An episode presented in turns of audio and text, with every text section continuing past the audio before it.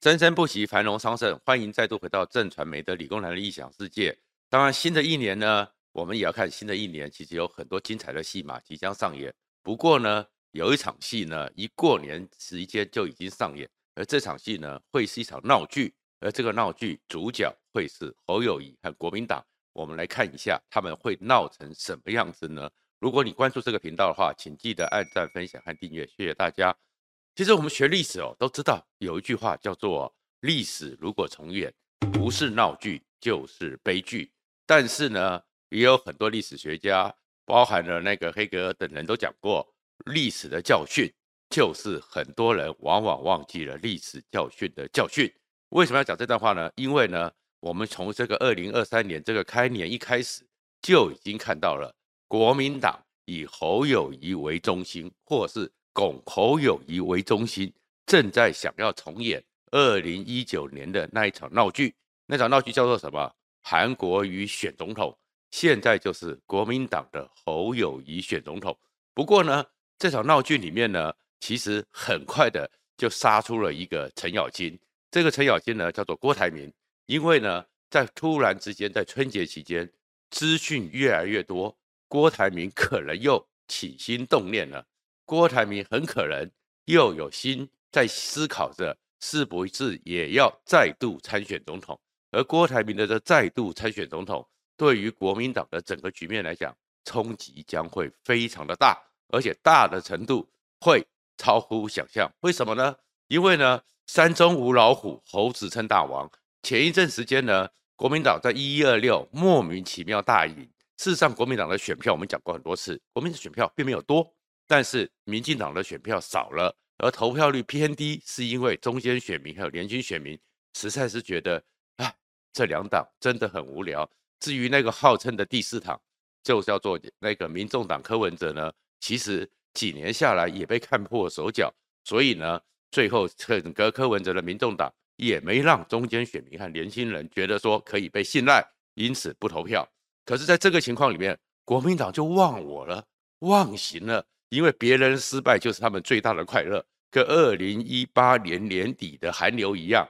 所以他们以为说他们又要班师回朝了，又要班师回朝之后，他们就寄希望于新的一个救世主，而这个救世主呢，上次是韩国瑜，这一次就是侯友宜。可是呢，没有想到短短的从春节前到春节后，侯友宜呢竟然快速的滑落。他没有像整个韩国瑜当时的风潮一直创造到当年的二零一九年的七月十五号，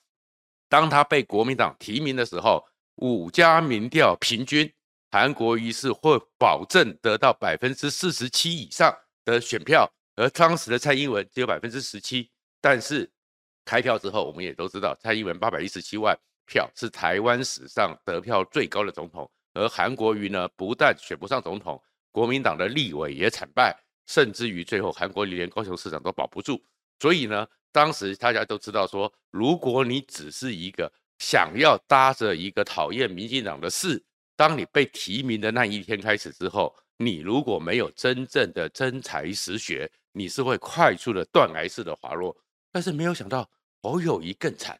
侯友宜天天只在吼吼做代志，他没有韩国瑜有趣，他也没有韩国瑜那种爆发的魅力。所以呢，侯友谊还不需要等到国民党真正的征召他或提名他，虽然有很多人在拱他，但是呢，侯友谊在短短的这两三个礼拜之内，他的民调就已经从四成左右，甚至有最高的时候是百分之四十二，几乎也是哎声势很旺，马上开始跌到了百分之三十四，甚至于三十三点八，还输给了赖清德。这样一个情势之下，其实国民党内心里面。开始很复杂的情绪起来了，这个情绪是什么呢？一个呢，就是觉得说，如果是这样子，那侯友宜继续走下去，他会不会已经呢？当时已经在他的一个走到地板上面去。而我们知道，股票里面最常讲的一句话，不要以为到了地板价之后，你就可以安全了，因为可能还会有地狱价。所以他会不会继续滑下去？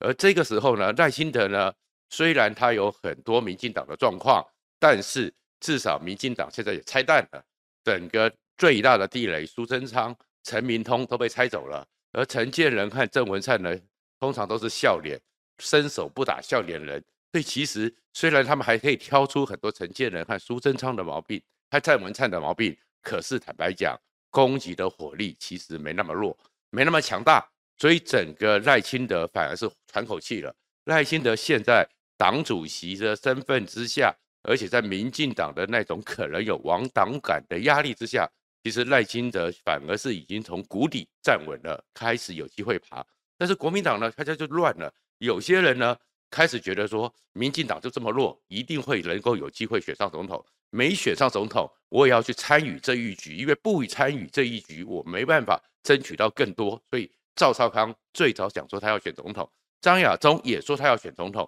而这个时候朱立伦呢，以拖待变，朱立伦那边等着三月四号南投的补选立委完毕之后，再来处理立委的选举，拖到六七月以后再来处理总统的提名，而这个时候侯友谊怎么办？因为张亚中、赵少康都已经表态了，张亚中、赵少康表态了，所以呢，国民党不能说我们不办初选，你们两个人是没有资格参选，要直接征召侯友谊。那侯友谊也不能说我要参选，因为他只要直接宣布他要参选，那他就是当年的韩国瑜二点零，Yes I do。可是 Yes I do 之后绕跑，然后你准备好了，然后韩国瑜二点零这个帽子一扣下来，侯友宜也很麻烦，所以会看到侯友谊在变成是有点进退维谷，而这进退维谷之下，加上是因为他已经大家认为他就是最可能代表国民党参选总统的人，所以呢。没有人在关心新台北市政的细节，大家都是用国家领袖层级的问题，想要听到他的答案。但是没想到侯友宜呢，竟然永远只有一句话：吼吼做代志。那反正这种吼吼做代志，那些侯迷是一定会挺下去的。可是很多中间选民，甚至浅蓝的，甚至知识蓝，开始傻眼了。如果是这样子，你能够当总统吗？而且他事实上。他当时找了马英九时代的一些人当他的老师，可是有很多时候国家大政的格局和视野不是恶补可以起来的，所以他当时讲了一句话：不要做强国的棋子。刚好整个时候，整个台湾内部里面的一些亲中和红统也在炒作以美论，所以侯友谊就变成跟这个深蓝以美挂在一起了。那他这样子的话，对于台湾的定位，对于台湾的状况，他已经被归为。倾向那一边，他就更麻烦了，所以他的民调就开始往下掉。而且更荒谬的是，人家韩国瑜至少当时还会讲说国防靠美国，那没想到侯友宜会讲的是，哎，美国都不可以信赖，那你要信赖谁呢？难道解放军像是这样一段时间里面，整个一月的时候，有人去统计，解放军开始侵扰台湾的周边海域，已经不是像二零二零年、二零二一年都是西南空域。也不是只是只是侵扰着整个海峡中线，在二月一号那一天，三十四架次，十二次超越海峡中线，而是一月的时候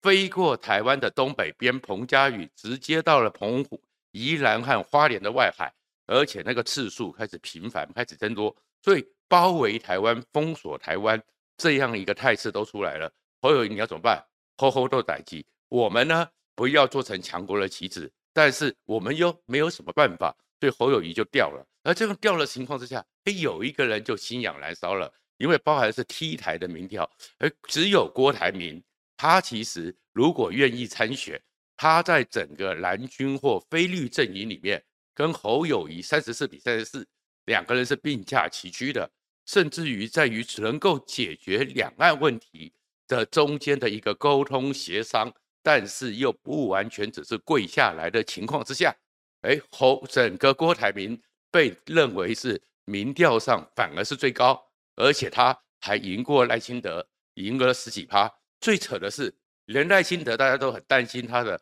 连美国都担心务实的台独工作者，所以通过《金融时报》出了考题，让赖清德马上出来表现，表示他会跟随着蔡英文的脚步。而这个时候，侯友谊竟然这个部分。只有百分之十一，远输于赖清德，还六七趴。所以侯友谊，你到底有没有能力？所以侯友谊垮了，而这个郭台铭就动念了。所以动念的时候才传出来说，开始去见王金平，开始去见很多人，开始去思考是不是再度参选。而这样一个情况之下，整个国民党就变成是一个非常变化多端的局了。一方面呢，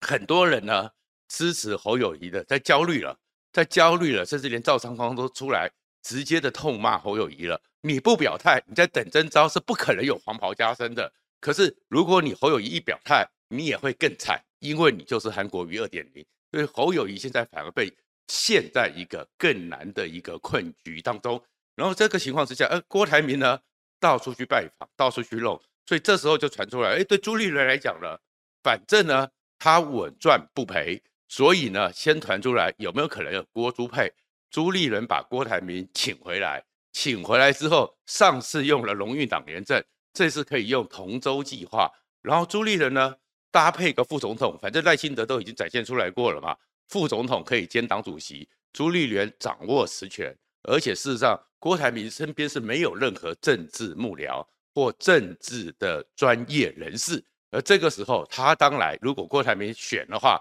还是要依赖朱立伦，甚至于朱立伦不当副总统，从国民党党主席，而且立委席是保证比现在三十几席还要多的时候，可以去掌握到行政院长。对朱立伦来讲，才六十一二岁，完全无伤，他可以等，等到二零二八就是朱立伦的。而另外一个状况呢，可是这个时候又有一个变数，这个变数叫做柯文哲。柯文哲有那张门票，而且他自己呢有说法是说，当面其实。郭台铭等人也问过他，你会不会选总统？这是传说，但是呢，他们两个人没有求证。但是我们只是说有这种说法在政坛上。结果呢，柯文哲也想说一定会选，但是他也知道他选不上。可是选不上的才麻烦，因为选不上，他可以造成一个压力，就是分散掉非绿的选票。而这只要有百分之十趴、百分之五趴，对于整个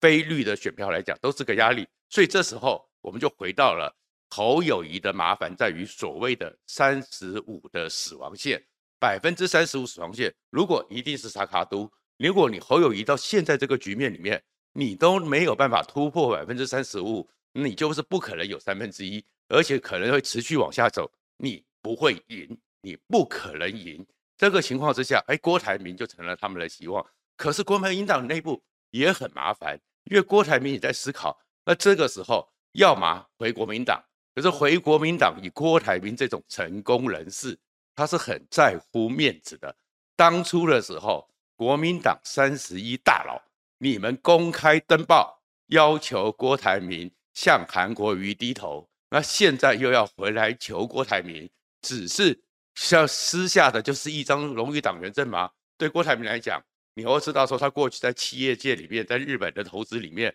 在世界各国投资里面。从来就没有这么憋过，所以国民党那些像马英九这些大佬们，三十一个签过名，当时在二零一九年七月的时候要求郭台铭退让的大佬们，你们要不要再公开登报向郭台铭道歉？这是郭台铭需要的一个事情。第二个呢，郭台铭这种成功人士，我们也认识太多，他们反而最担心，因为他们一向会有一个心情，哪边跌倒我就要哪边站起来。他们是不认输，但是不认输的人最怕输。郭台铭这个状况是说，他也要去思考一下，如果他参选了，这一次还是没有赢，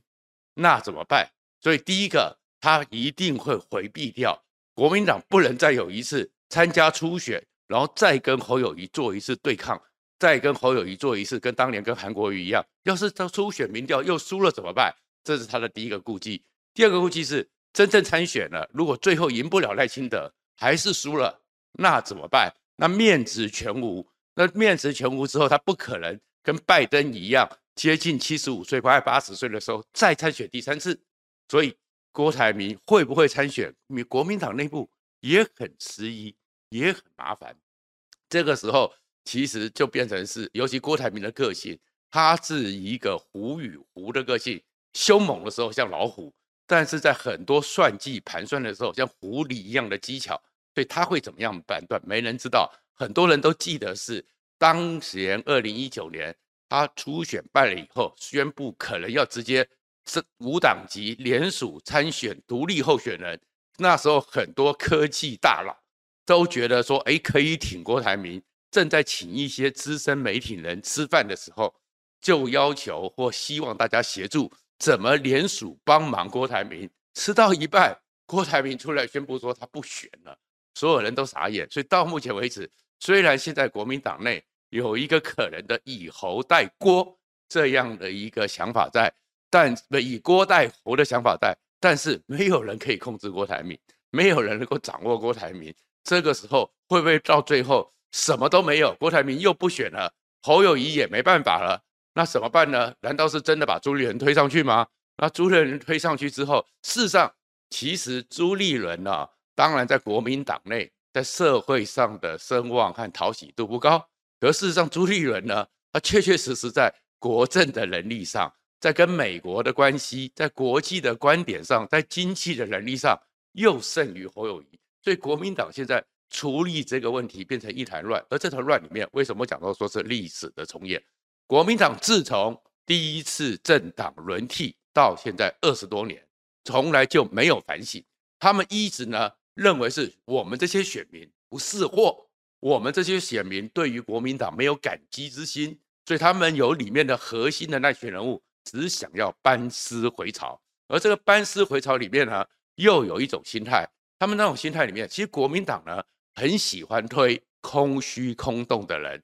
因为有很多人就讲那些大佬，那些大佬们呢喜欢前面。推一个木偶，木偶在前面当成傀儡，他们可以在背后当引武者，有官不负责，有权没责任，没有人去追。但是他们到时候，因为你前面这个人是个政治上的草包，是政治上的白纸，你要依靠我，你要请我来提供你意见，你要请我来帮你处理私下的问题，你要用我推荐的人马，用我来掌控人权。所以其实国民党当时会大家都知道。韩国瑜的能力，韩国瑜要去主政，韩国瑜要去真正的选总统，其实被检验之下不堪检验。他们心里知不知道侯友谊指了吼吼做代志？虽然他们现在很多人帮侯友谊补习上课，能够是这种国政国家的格局，是你恶补两三天、两三个月可以起来，他们心里也都知道这做不到。但是他们为什么要挺韩国瑜、挺侯友谊？因为